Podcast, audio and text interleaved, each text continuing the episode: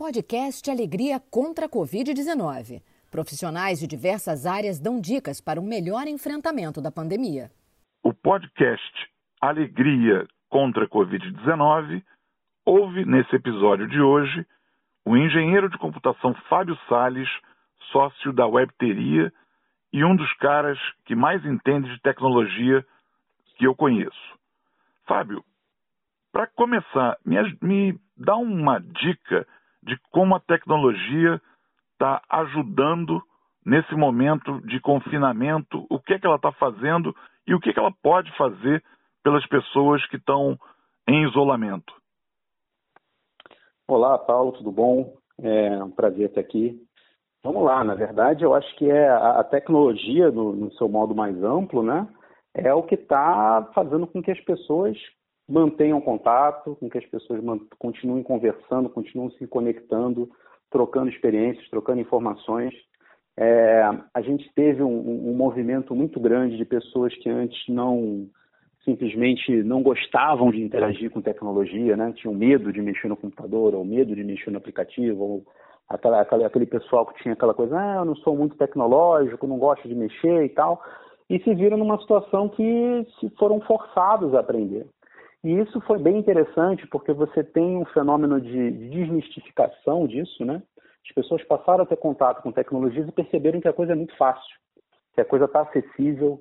É, você tem plataformas como o Google Hangout, o Zoom é, e diversos outros, o Teams da Microsoft, o Skype e tudo mais, que tem diversos recursos para as pessoas terem reuniões em família. Eu já vi pessoas fazendo happy hour é, é, é, através de, de plataformas de, de, comunicação, onde cada um está ali com a, sua, com a sua bebida, mas está todo mundo conversando e trocando ideia num ambiente virtual. Todo mundo na sua casa, mas as coisas continuam acontecendo, né? a vida continua. Isso do ponto de vista pessoal, né? As, as famílias estão entrando em contato uma com as outras, as pessoas não estão perdendo contato porque a tecnologia permite isso. E quem antes não estava conseguindo utilizar isso por medo, receio ou simplesmente por não ter muito aquela familiarização né, com, com, com a tecnologia se viu é, como única opção fazer isso. Né? E agora, isso é para comunicação. Né? É, você tem toda uma questão de, de, aplicativos que se popularizaram mesmo antes dessa crise é, de entrega, os, os iFoods, o pedido já, esse, esse tipo de aplicativo que já está permeando a nossa vida há muito tempo, que viraram a solução para as pessoas conseguirem é, receber alimento em casa, né? pedir uma quentinha, pedir um, um almoço, um jantar, e também os, os, pontos de venda, de um modo geral, né, os e-commerces todos, eles estão se adaptando também, a, aumentando, inclusive, contratação de, de, de entrega, empresas de logística estão tendo uma demanda muito maior agora, porque está todo mundo comprando online, está todo mundo comprando desde a compra de mercado até o que já compravam, eletrodomésticos, esse tipo de coisa, as pessoas continuam consumindo online e agora cada vez mais. Mas agora está indo para uma linha de produtos que antes as pessoas não compravam tanto por receio ou por cultura mesmo. Né? Ainda é preferível você ir até a feira para escolher a fruta que você quer comprar do que entrar num supermercado online e escolher ali a sua cesta de, de, de produtos, né, de, de frutas para receber em casa. Né? As pessoas ainda têm um pouco de desconfiança em relação a isso. Mas as pessoas agora estão se vendo forçadas a utilizar esse tipo de serviço e estão vendo que funciona que, o, que o, é lógico que no momento de crise, essas empresas elas podem até estar um pouco sobrecarregadas, então alguns prazos não são é, é, cumpridos e tal, mas normalmente elas estão, pelo menos com o canal aberto com as pessoas, e eu acho que imagino que as pessoas, de um modo geral, estão sendo compreensivas ao momento que a gente está passando. Mas é, é, muita coisa, é muita oferta de serviço, é muita oferta de, é, de serviços de entrega, de serviços de entretenimento, tudo existe online. A gente tem também as, as, grandes empresas de vídeo sob demanda, né, que agora também estão tendo um boom de acesso, é, Netflix, Amazon, é, Globo, né, para falar aqui de alguns exemplos nacionais e tal, é, viraram assim, é, é onde as pessoas estão indo para ter seu entretenimento. E, e, e é uma coisa que até então era uma revolução que a gente estava vendo acontecendo aos poucos, né, de aquela transição das pessoas saindo da TV, saindo da TV acaba aos poucos e indo para as plataformas digitais, isso agora vai, vai dar uma mexida, vai dar uma acelerada. A Netflix é. recentemente teve que reduzir a qualidade da sua imagem para dar conta da demanda, que era muita gente assistindo isso, os vídeos deles ao isso. mesmo tempo. Então, isso já é sintomático de que as pessoas estão adotando isso e estão mudando seus hábitos em função disso, né? É, você falou uma palavra, revolução, e eu queria uma provocação interessante que eu acho o seguinte: é, é o único aspecto bom, se é que a gente pode dizer que há alguma coisa boa nesse isolamento. A revolução que vinha, como você disse, é, aos poucos, gradativamente, forçosamente de uma hora para outra, se intensificou. E aí eu te pergunto, é para ficar?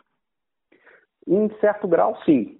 Em certo grau, sim. É, é, é, é inevitável que as pessoas passem a considerar é, um, uma entrega é, de, um, de, uma, de um iFood ou de alguma coisa desse sentido, um Uber Eats, esse tipo de coisa, ao invés de ir até o restaurante, ao invés de ir até o, o, o, um bar, alguma coisa assim. Então, assim, eu acho que, na verdade, o arsenal de opções das pessoas aumentou. Né? Então, quem antes só, pô, vou no cinema, ou vou no, no teatro, ou vou no barzinho. Agora ele vai ter uma outra opção. Eu vou no cinema, vou no teatro, vou no barzinho, ou vou ficar em casa vendo Netflix, vou ficar em casa vendo Globoplay, vou ficar em casa vendo o Amazon Prime. As opções das pessoas ficaram mais plurais. E eu acho que da mesma forma, do outro lado, é, toda a área cultural, né, os artistas de um modo geral, eles também passaram a ter uma plura, é, mais opções de divulgar o seu trabalho. Então antes o cara só poderia só trabalhava com teatro, ou só trabalhava numa lona cultural, ou só trabalhava com cinema, com filme, seja lá o que for, mas agora ele pode fazer uma websérie, agora ele pode fazer um, um conteúdo para colocar numa pl plataforma dessas, então também aumenta o leque de opções para quem produz, né? para quem está querendo divulgar o seu trabalho. Né? Ah, e eu, agora há pouco, estava conversando antes de começar a gravar contigo esse episódio, com uma psicóloga, uma pessoa, digamos, fora, não, eu não digo tecnófoba, mas também longe de ser tecnófila. Uhum. E ela, de repente, teve um insight, o movimento diminuiu e tudo mais, as consultas, muita gente ainda reticente em fazer sessão por, pelo computador, e ela disse, não, mas espera aí, e se eu gerasse um congresso ou um uhum. encontro de especialistas na web, gravando Sim. vídeos, ou seja, acho que tem uma reinvenção aí que é interessante sim. porque é a, capacidade que a gente tem de se adaptar, né, Fábio? Sim, sim, com certeza. E na verdade esses movimentos todos eles já estavam existindo. Você vê, por exemplo, no Brasil você tem diversos, tinha, né, diversos editores de livros e médicos, né? É, uhum. se eu não me engano, hoje só sobrou uma editora de livro médico no Brasil que ainda faz livros. O que aconteceu com as outras todas? Eles mudaram de, de ramo. Eles pararam de fazer livro e passaram a fazer aulas online. Pegaram lá os autores que tinham aqueles livros e passaram a, a, vender aula online, fazer cursos à distância, fazer congressos à distância, porque as pessoas passaram a consumir esse material de outra forma. É verdade. Então, que isso tudo vai se intensificar. Né? É, você, de certa forma, é, é, elimina o meio, o, o, meio, né? o meio ele fica digital, ele fica mais fluido, eu não dependo mais do papel, eu não dependo mais da presença física, eu, eu só é, é, tudo muito peer-to-peer, né? ponta a ponta, né? Você não, não, não tem mais que é, é, negociar ou, ou, ou, ou, depender de outros fornecedores para conseguir viabilizar esse tipo de coisa. Com certeza, com certeza. Então isso, isso, isso realmente é uma tendência, assim, até para a questão de e você tem outras coisas que precisam, vão mudar com certeza em função desse movimento, que vai pedir isso, é inevitável, que são marcos regulatórios que vão acabar acontecendo. A gente falando de medicina, muitas vezes, dependendo da área, você tem lá algum conselho regional ou um conselho federal que dita certas regras sobre como a pessoa pode ser atendida ou não.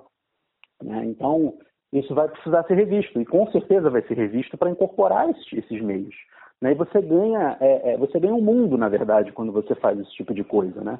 Você não precisa mais se restringir apenas ao, à sua radial primária, digamos assim, que é o seu bairro. Né? Eu estou aqui como consultório e eu posso atender as pessoas que estão a uma distância que eles consigam vir de carro, de táxi, de, de, de seja lá qual for o meio de locomoção que eles existirem. Mas se a partir do momento que eu estou online, eu posso atender alguém do outro lado do, do, do, do, mundo que não tem problema nenhum, né? É isso, é isso. Quer dizer, Fábio, então é, a Covid derrubando muros. De certa forma, sim. Né? É lógico que a gente não, não quer ver ninguém doente, não quer ver ninguém é, é, é, é passando por dificuldades, mas é aquela velha história de que a, a necessidade é a mãe da invenção, né? Então, assim, a gente vai ter é, necessariamente que se reinventar. A gente vai as pessoas vão passar a ter insights, vão passar a ter sacadas de como, de repente, mudar a forma como elas estão trabalhando, mudar a forma como elas estão interagindo com as pessoas. E isso não, não vai necessariamente é, acabar com o que existia antes, mas vai virar mais nova opção, uma nova forma de fazer as mesmas coisas, ou um novo meio de se encontrar, um novo meio de se conectar. Eu acho que é, é, acelerou. Para muitas coisas, a, a, o processo foi acelerado, ele não foi, é, tipo, tá, a gente estava indo para um, um, numa direção e de repente a gente faz uma curva para a direita abrupta porque o rumo mudou. Não, o rumo continua o mesmo, mas isso trouxe uma necessidade é, é, é, de acelerar essa forma, porque passou a ser a nossa única alternativa durante esse, essa época de confinamento, né? Mas o, o, mundo vai, vai voltar ao normal, né? Com e certeza. aí quando ele voltar ao normal, ele vai ser um novo normal. Agora esse novo normal ele vai ser mais tecnológico, com certeza. Ele vai ter diversas opções aí que a gente vai poder estar utilizando no nosso dia a dia. Fábio, te agradeço muito por esse papo, por essa aula de tecnologia. Fábio Sales, engenheiro de computação, sócio da Webteria. Muito obrigado.